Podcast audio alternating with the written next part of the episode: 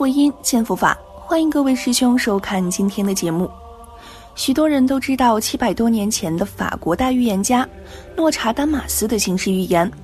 但是有很少人知道藏传佛教的创始人莲花生大士在一千多年前对我们这个时代的预言。莲花生大士是藏传佛教的创始人。公元八世纪，印藏王赤松德赞迎请入藏弘法，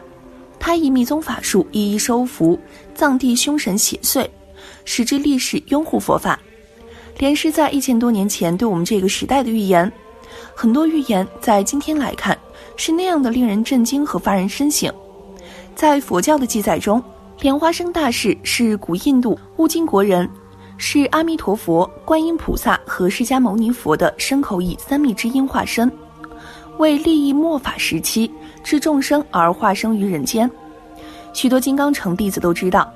昔日莲师弟子曾向乌金教主莲花生大师请教说：“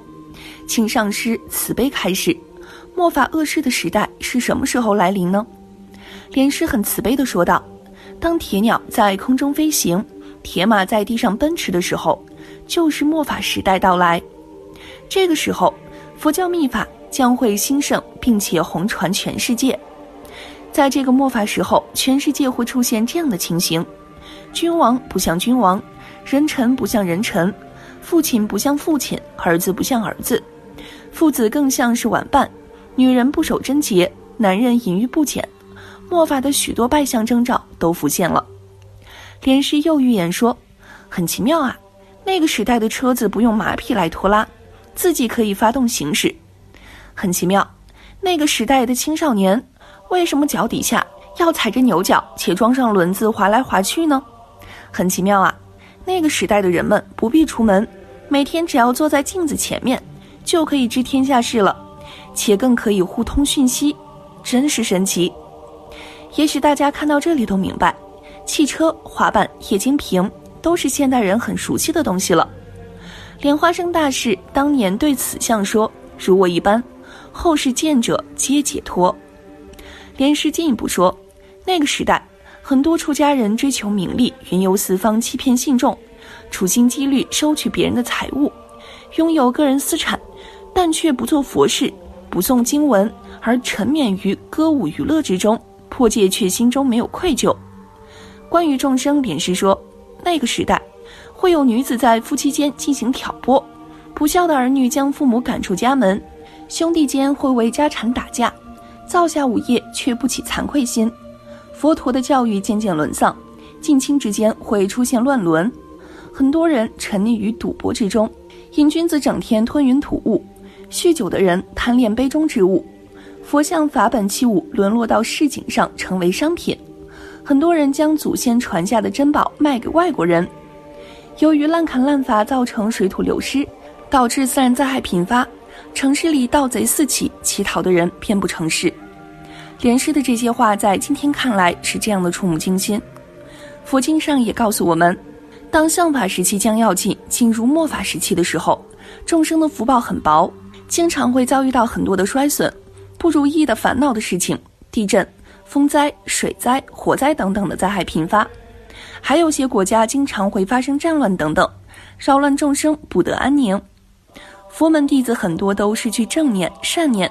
不停的增长贪心、嗔心、嫉妒心、火慢心，也有一些发心修道求解脱的，但是所作所为不是纯粹的善业，都是相似的去修行善法，其中都夹杂着求世间名闻利养等等的不清净心，不能够专心修了生脱死的解脱之法。经文里面说：“我诸弟子失其善念，为长贪嗔嫉妒我慢。”说末法时期的佛弟子。往往都是容易失去正念和善念，增长贪嗔痴慢疑，以烦恼之心造了恶业，将来就必定遭苦果。佛语来描述末法众生的悲哀，可以分为三个要点。第一个要点，就是前面的经文已经层层递进，描绘了末法时代正法衰落的现象。四众弟子难以升起出离心来，虽然闻佛法，但是没有真正的出离心。虽然修行，但是只懂得修行之相，没有懂得修行法门的精髓，是表象的修行，不是真正的修行。众生福报很薄，所以多助衰老，这是第一层。因为福报很薄，所以招致到了种种的衰落、烦恼、恶难、障碍非常多，烦恼非常多，习气非常重，种种恶难不惧逼扰。我助弟子失其善念，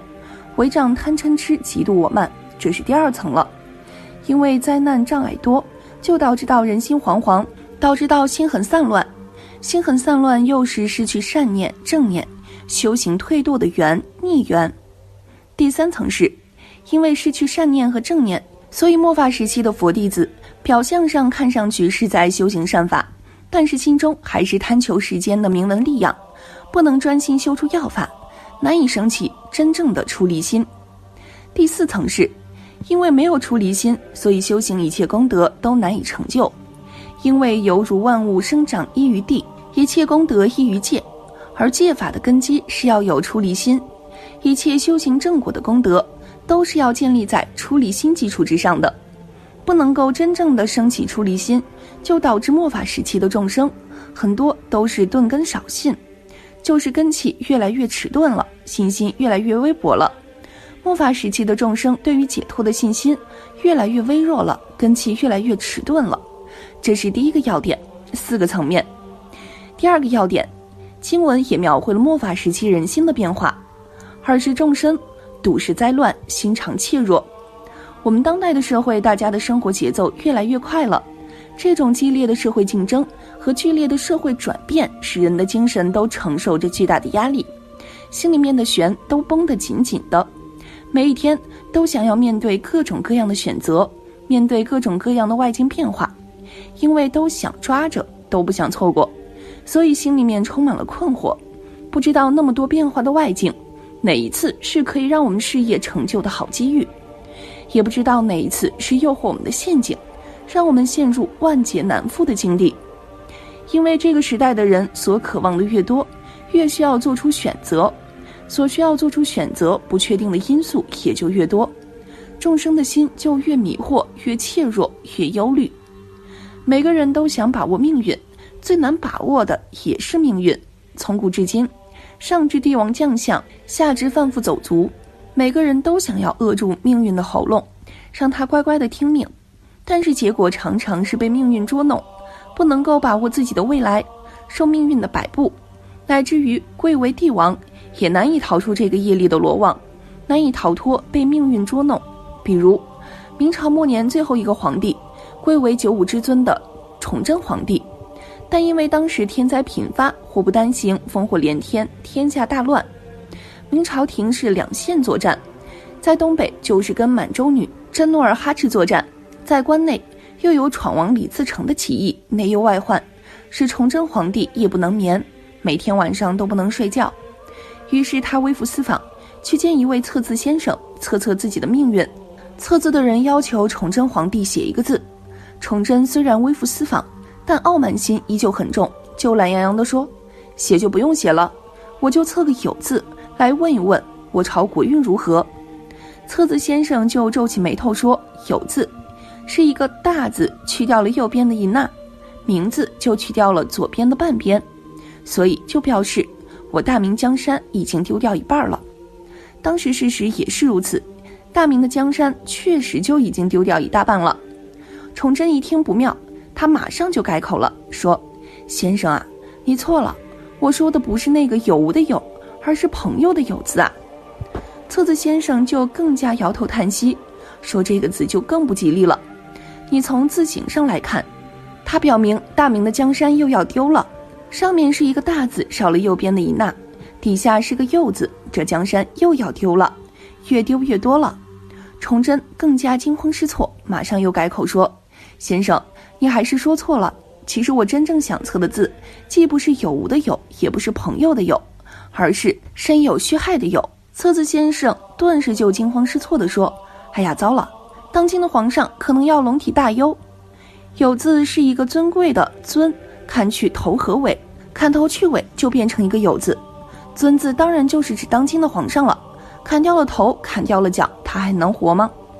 果然没有多久。”闯王李自成就攻破北京，崇祯皇帝走投无路，上吊自杀。这个故事就是在告诉大家，凡夫众生，哪怕贵为帝王之尊，其实也不能够摆脱业力的罗网。又为己身及诸亲属，不得衣食，充养驱命，这是第三个要点，欲所牵累。我们现代的人在衣食上面是不用这么担心，但是其实我们并没有更快乐，反而压力更大，活得更累。为什么？因为现代文明的科技进步了，使我们的物质生活非常丰富，但生活的节奏也却因此越来越快。因为信息太多，所求太多，使得大家更加攀比。更加刺激了每个人内心的贪婪，所以我们并没有比以前更快乐。每个人其实都是常怀忧虑，比方担心自己工作表现不好被裁员，担心熬夜工作身体吃不消，担心自己收入太低，在亲戚朋友面前抬不起头来，还要担心房贷车贷不能够如期付款。正如佛所说，多求多苦，很多人每一天外表看似光鲜亮丽。但是内心焦头烂额、疲于奔命，所以要他们修行就更难了，因为他的心更加散乱、更加浮动，怎么可能有机缘和福德去修行？大藏经里面有一部很短小的经典，佛说当来辩经，就讲到了佛陀遇见社会人心的变化、世界的变化，连佛教也起了变化，所以佛陀警戒我们要能够收摄身口意，守护根门。不违背佛陀的教诲，要有出离心、菩提心和空性的正见，才能够成就道业。好了，今天的内容就和大家分享到这儿了，我们下期节目再见。